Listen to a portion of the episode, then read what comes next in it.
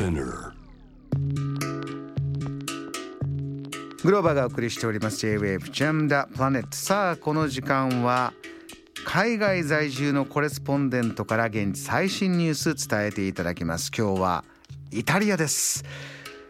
イタリアこの方ですね。ミラノを拠点としてデザインに特化した PR やコンサルティングを行っている山本由紀さんご登場いただきましょう。山本さんボンジョルノ。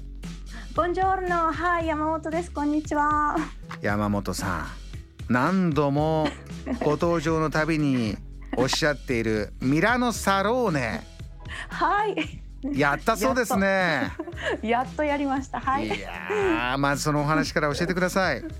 はい、ありがとうございます。えー、あ9月5日から10日までコロナ禍で初となったミラノサローネ特別展スーパーサローネがやっと開催されました。ええ。ーはい。で毎年4月に行われる世界最大級の家具とインテリアの見本市ミラノサローネの特別展だったんですね。ーうん。でまあ、去年そして今年に続きコロナの影響で開催されなかったのですが特別展スーパーサローネというのは予想をはるかに上回る大盛況の中うん。安全対策の徹底と大胆な展示スタイルがリアルに開催できることを実証しましたそして開催予定だった昨年4月から約18ヶ月にえーぶりに開催できたこの喜びと手応えはもう想像以上に大きかったです。はあもう声から伝わってきますけれどもね、はい写真も送っていただいてはいまあ大きな大きな会場で、まあ、素敵なとこですよね。はいそうですね、まあ、通常は東京ドーム11個分と言われる24ホールをすべて埋め尽くしますが、まあ、今年は4ホール。でもそれはコロナ禍でリアルに開催できる最大限の形だったんですね。うん。でその4ホールに勇気ある425社が参加しました。そしてそのうち16%がイタリア国外から出展ししてくださいましたんあの幻の卒業制作展というお話もねありましたけれども、そうですね。あの日本からはあの、えー、ムサビの卒業した方が2人参加していただき、まあ22カ国から170人の若いデザイナーが参加くださいました。今回ブースの作り方も違ったようですよね。そうですね。もうあの通常ですとね、一社が数千万円から数億円という巨額を投じて作り上げる通常の巨大ブースが今回は全くなく、全社が平等に並ぶライブラリー上の展示だったので、まあ限られたスペースでブランドイメージをどう見せるかということが最大の課題でしたね。そしてここに駆けつけた方お客さん、えー、6日間でどれぐらい入ったんですか、はい、6日間で、えー、6万人を超える来場者を記録しました。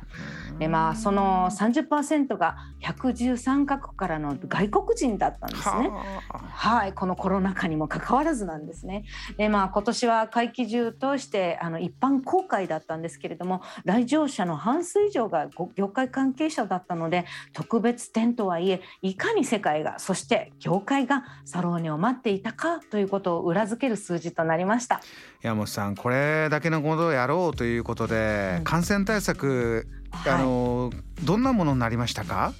そうですね、まあ、今回のあの大きな課題だったんですが来場者すべての健康と安全を守るためサローネは感染拡大防止に入場口でまず検温ワクチン接種か PCR 陰性の証明を提示します。そして、まあ、マスクの着用はもちろんそしてソーシャルディスタンスを守るための展示案会場構成案そして各入り口には、えー10分で結果の出る抗原検査のハブも設置されまして最大限の努力と注意を払いました、まあ、おかげで会期中に具合が悪くなったなんていう人は今のところ一度も耳にしていません。これ、まあ、今後どうしていくかという中でねまず、えーリアルでやるんだという踏み切ってやったわけですが、はい。これを受けていかがですか？ねこう賛否 P もありますか？どうでしょうか？はい、そうですね。あのまあ正直開催前はもうあの批判も多く、うん。そしてあの私たち自身ももう疑心暗鬼のなんか開催へ突入をしたんですけしたんですね。そしてまあ早速初日にあるバイヤーから辛口コメをと聞かされまして、まあ新作の展示が最小限でもうちょっとしか見れず、もうずっとこの形が続くんだったらもう私はサローネに来ないと言われたんです。でところがこの同じ方が3日後に会った時にはああ素晴らしかったわ。今まで大企業の大きなブースの陰に隠れていた素敵なブランドを今回はたくさん発掘することができたし見やすいしもう何と言っても効率が良かったわと大絶賛してくれました。あの流行の発信ここから広がっていくものもありますかね？はいあの今年は主催者側としては、まあ、持続可能性とか循環性ということに果敢に取り組みましてポストコロナというのは以前の状態に戻すというのではなくより良い見本市の形を目指すことが課題でした。で展示のインスタレーションとフードコートなどは木材が100%リサイクルされたパネルを使用したので回帰後は生産サイクルに戻されますそうすることで大気中に排出される55万キログラム以上の CO2 を削減することができるんですね。でまあ会場にはもう200本もの樹木が運び込まれましてもうグリーンを多く採用した出店者も目立ち会場全体がグリーンに包まれ共有スペースもゆったりとディスタンスが保たれ今後の見本市のモデルケースになるなと感じました、えー、日本のメーカーアンビエンテックも出展して、また大評判だったというお話も伺いました、はい、これは今回特別展ですけれども、はい、今後来年の春普段通りのミラノサローネというのももう予定されてるんでしょうか、はいそうですね。あのまずそのアンビエンテックですけれどもコロナ禍で唯一日本から出店したポータブル照明のブランドのアンビエンテックでして初日からもうバナナのたたき折りかと思うほどすごい大盛況でですね。であのアンビエンテックの世界の舞台で勝負できるデザイン力と技術力の高さにサローネのスタッフもそして新代表までもが噂を聞きつけてスタンドに駆けつけてくれました。でもディーラーの数から建築家のこう名刺を交換した数も毎日100人を超えまして嬉しい悲鳴が上がりました。あのもうサローネにまさあのビジネスを世界であの本気でやるにはもうこのサローネの場しかないと確信した6日間だったようでもう再来年のエウロルーチェ、まあ、あのサローネの証明見本市なんですけれどもそのそこにまた戻ってくるのが非常に今から楽しみです。うん 来年は4月5日から10日、はい、えーね、キッチンとねバスルームのえー、いろいろな見本市も開催して